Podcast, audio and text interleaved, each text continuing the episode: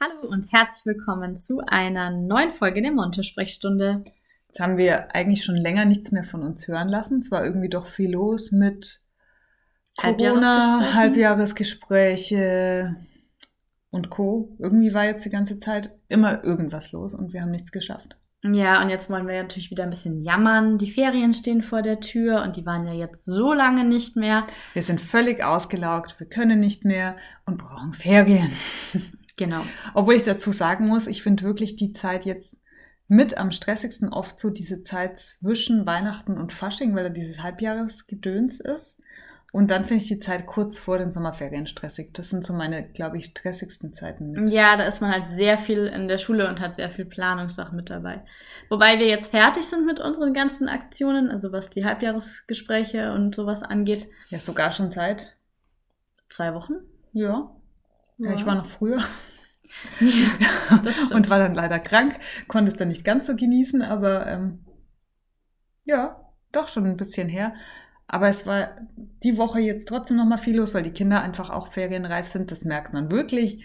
Den Jammerschalter mal wieder ausgeschaltet, nur wegen uns armen Lehrern. Die Kinder merken es wirklich auch. Die sind vor den Ferien durch. Also die sind die Woche dann schon ab Mittwoch, haben wir vorhin schon gesagt, sind sie aufgetreter, ferienreifer und alle aufgedreht, weil wir Fasching feiern. Ja, und das ist natürlich auch ein schöner Anlass, dass man dann die äh, Ferien einläuten kann mit Kostümen und Krapfen und das werden wir dann morgen auch auf jeden Fall zelebrieren. Ja, letztes Jahr hatten wir das ja nicht. Da waren wir im Online-Unterricht und die Ferien wurden gestrichen. Ja. Erinnerst du dich? Das stimmt. Jetzt haben wir diese Ferien wieder. Ich freue mich ja, drauf. Ich freue mich auch schon. Auch wenn ich wirklich eigentlich gerne an sich in der Schule bin, weil wir eine sehr schöne Schule haben. Ja. So an sich sind Kollegen ganz nett meistens. die Kollegen sind nett. Nein, die sind die, nett, außer die Julia. Das stimmt. Es gibt eben so Ausnahmen wie die Ann-Christine. Die Ausstattung äh, passt uns in den meisten Fällen, aber wir hatten jetzt so für uns vor kurzem mal so vor uns hin philosophiert und haben gesagt, Mensch, wenn wir unsere Traumschule selber gründen bauen müssten, dürften. bauen dürften äh, und aufbauen müssten, was wäre uns da wichtig? Und haben festgestellt, dass es eigentlich ganz interessant wäre, wenn wir das auch mal aufnehmen würden. Also wenn man wirklich alles auf Null setzt und wir dürften alles bestimmen, dann wär, würden wir natürlich erstmal Schulhaus bauen. Man muss ja erstmal bauen, dass da irgendwas da ist. Da hätten wir natürlich sehr gerne große Klassenräume, insgesamt große, helle Räume und Nebenräume. Das wäre natürlich top, wenn Kinder draußen arbeiten wollen und wir trotzdem viel Platz im Klassenzimmer haben, die schön ausgestattet sind. Natürlich nicht nur Nebenräume zum Arbeiten, sondern auch zur Ruhe. Mhm. Und zum Spielen, also dass man vielleicht ein Spielezimmer und einen Ruheraum hat. Und äh, um das Gebäude herum braucht man großzügig Fläche, am besten mit Wiese mit dabei, einen Garten mit einer Ausstattung zum Spielen, irgendwelche Spielgeräte. Zum Fußballspielen auch ähm, Rasen.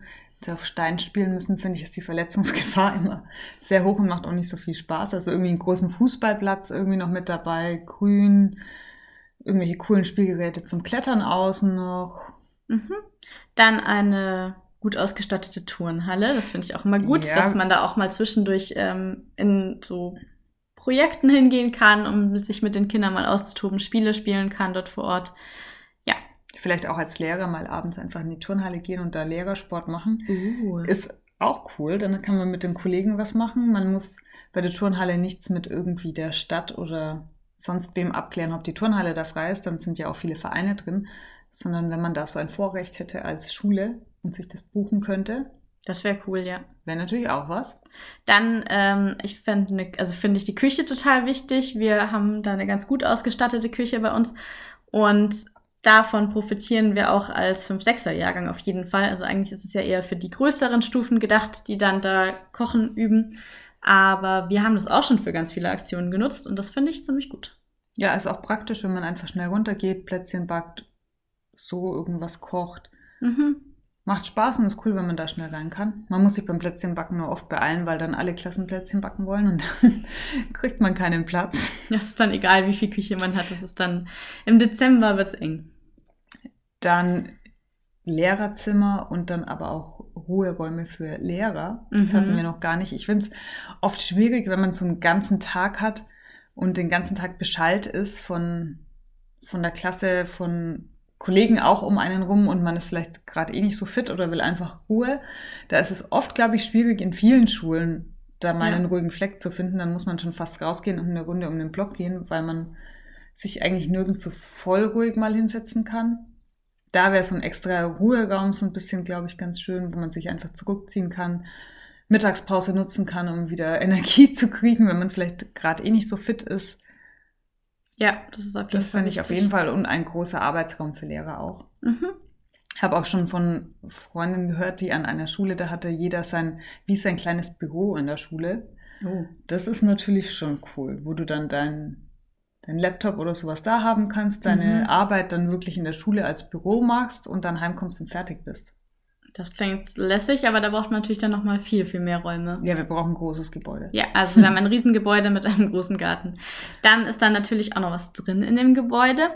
Ähm, von der Ausstattung her, klar, jedes Klassenzimmer braucht auf jeden Fall viel Regale, damit man auch alles gut verstauen kann, damit es auch schön sortiert werden kann. Dass man vielleicht auch kleine Nischen bauen kann, so, ja. wo die Kinder sich zurückziehen kann, können, kann, können natürlich. Dann verschiedene Sitzgelegenheiten. Ähm, wir haben das schon bei uns ausprobiert. Es ist nicht so einfach. Es gibt ja immer diese tollen Bilder. Ich weiß nicht, ob ihr das kennt, wenn man da so verschiedene, also man kann jedes Stuhl sozusagen eigen wählen, welche Höhe oder welche Stuhlart ist es. Also ein Sitzball oder ein ähm, Stuhl ohne Lehne oder ein Barhocker oder sowas. Ich wäre für einen Barhocker. Und die Kinder können dann auswählen, welchen Tisch oder welche Sitzgelegenheit sie an diesem Tag wählen. Und wir hatten auch eine Zeit lang diese aufblasbaren Gymnastikbälle ja, bei uns in den Klassen. Die Kinder sich gewünscht im ja. Klassenrat. Und dann durften sie auch Bälle von sich mitnehmen, glaube ich, damals. Ja, die hatten sie mitgenommen. Das, also die Idee klingt super schön, dass sie dann alle ihren Ball haben und da natürlich ganz gesund sitzen können, aber mhm. man stellt sich das, muss sich das Ganze jetzt von bei 10- bis 12-jährigen Kindern vorstellen, die den ganzen Tag in der Schule sind, auch in der Mittagspause Energieüberschuss haben und dann diese Bälle haben und die sind dann halt schon durchs Klassenzimmer geflogen ein bisschen. Ja. Dann waren wieder irgendwelche kaputt, weil sie zu wild mit diesen Bällen waren. Wir haben sie irgendwann wieder abgeschafft, was war zu wild. Das, so ging es uns leider auch. Und das zweite Problem war einfach auch platztechnisch, und da ist es eigentlich auch egal, wie groß der Raum ist, diese aufblasbaren Bälle nehmen einfach bei so einem egal welchem Tisch zu viel Platz ein. die sind ja total groß, wenn ja. die dann aufgeblasen sind, so dass man sich wirklich gut draufsetzen kann, sind die groß. Ja, das war wirklich problematisch. Also man müsste wahrscheinlich ähm, andere Sitzgelegenheiten variieren und da auch schauen, was da wirklich sinnvoll ist. Das ist gar nicht so einfach.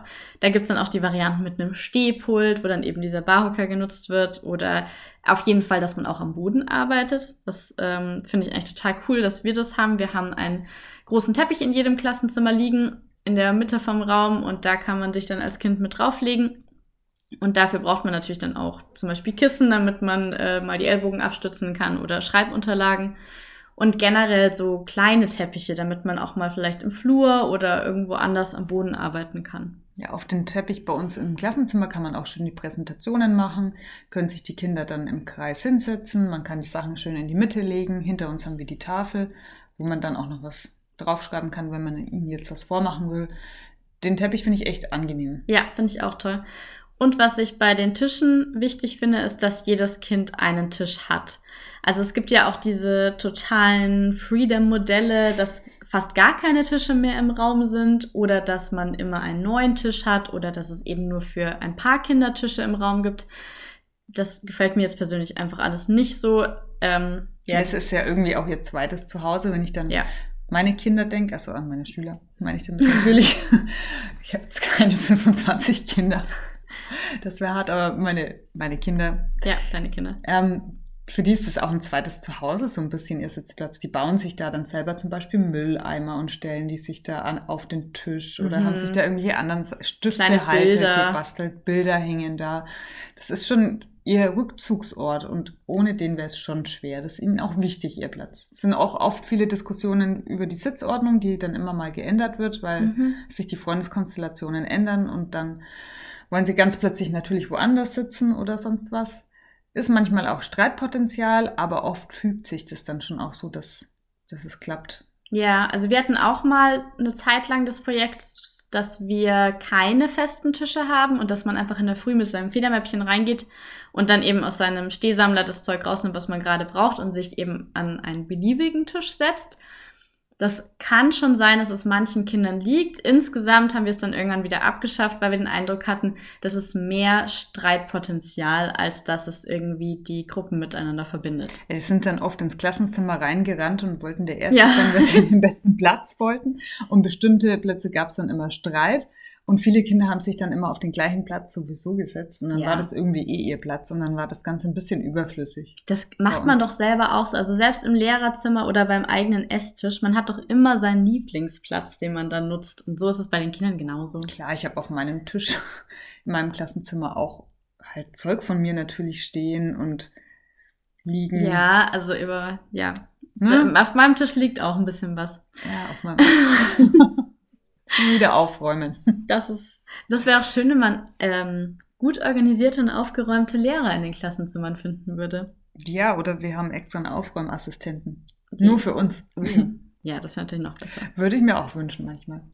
Aber sollte man vielleicht auch manchmal hin, besser hinkriegen natürlich. Ja, dass man da so die Vorbildfunktion erfüllt, dass der Tisch auch aufgeräumt sein sollte. Aber da wären wir auch schon bei den Lehrern, die in unserer Traumschule unterrichten dürften. Das sind natürlich nur wir. Nein. Es gibt auch nur zwei Klassen.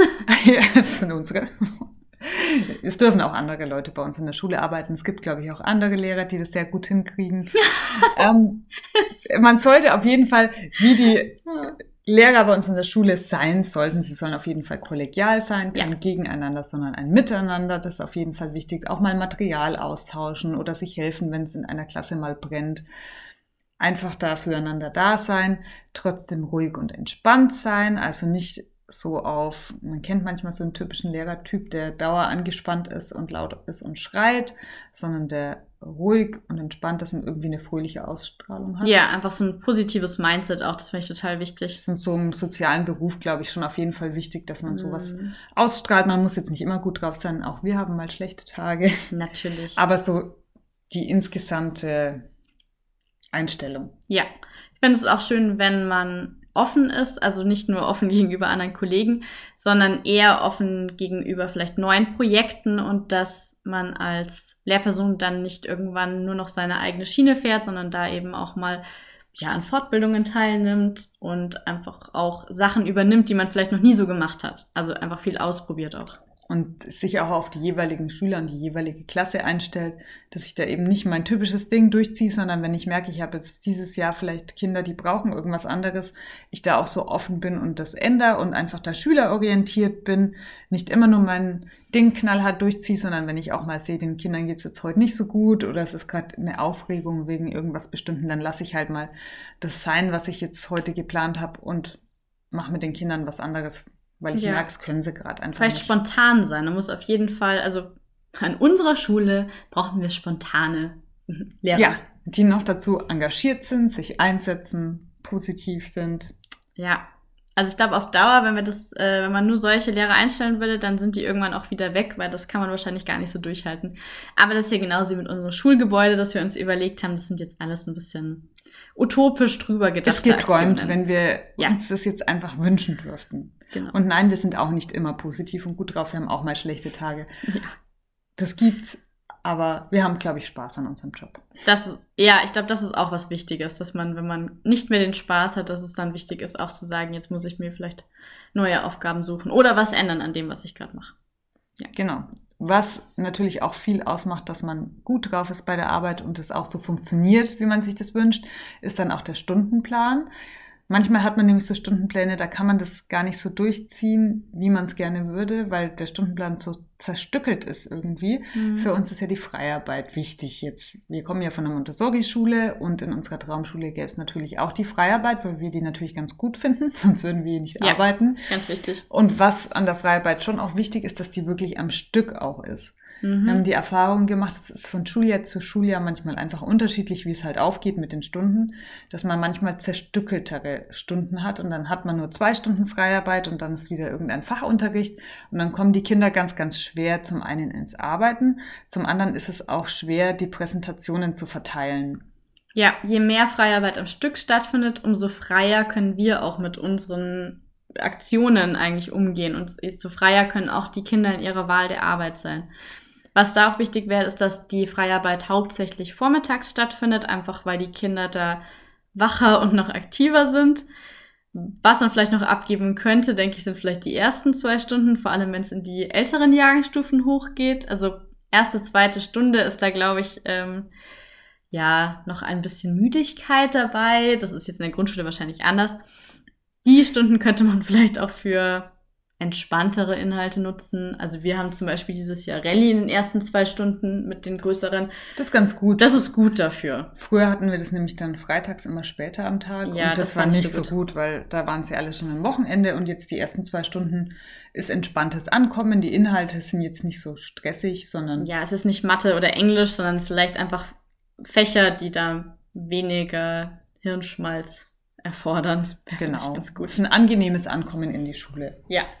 Dann ist es gut, wenn der Fachunterricht verteilt ist auf die Woche, also dass es jetzt nicht einen einzelnen Fachunterrichtstag gibt, damit die Freiarbeit vielleicht weniger zerstückelt wird, sondern dass auch der Fachunterricht auf die Woche aufgeteilt wird. Dass vielleicht aktivere Aktionen wie AGs, Sport, ähm, vielleicht irgendwelche anderen Bewegungssachen, je nachdem, was da angeboten wird. Bei uns gibt es zum Beispiel auch Klettern, dass das eher am Nachmittag stattfindet, dass die Kinder eben dann gegen Nachmittag ihre Bewegungsphasen haben und am Vormittag dann ihr Gehirn angestrengt haben. Was bei AGs auch wichtig ist, finde ich, wenn es schon eine Ganztagesschule ist, dann sind die Kinder ja wirklich sehr viel ihrer Lebenszeit in der Schule. Mhm. Dann finde ich es bei den AGs auch wichtig, dass es da viele Wahlmöglichkeiten gibt, weil es ist ja irgendwie ein Stück weit Freizeit, die ihnen auch fehlt, wo sie vielleicht Sachen machen wollen, die ihnen wirklich liegen.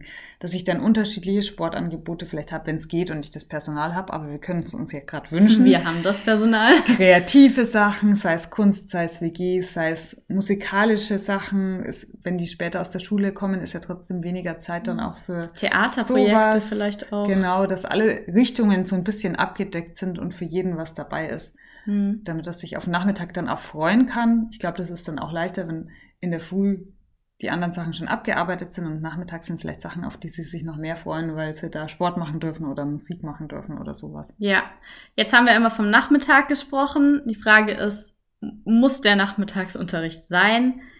Ja, leider muss er sein, einfach deswegen, weil wir sagen, wir wollen viel Freiarbeit haben wir brauchen trotzdem Fachunterricht, wir brauchen Projekte und das kann man einfach in einem normalen Stundentakt von der ersten bis zur sechsten Stunde nicht unterbringen. Dann würden uns Inhalte fehlen.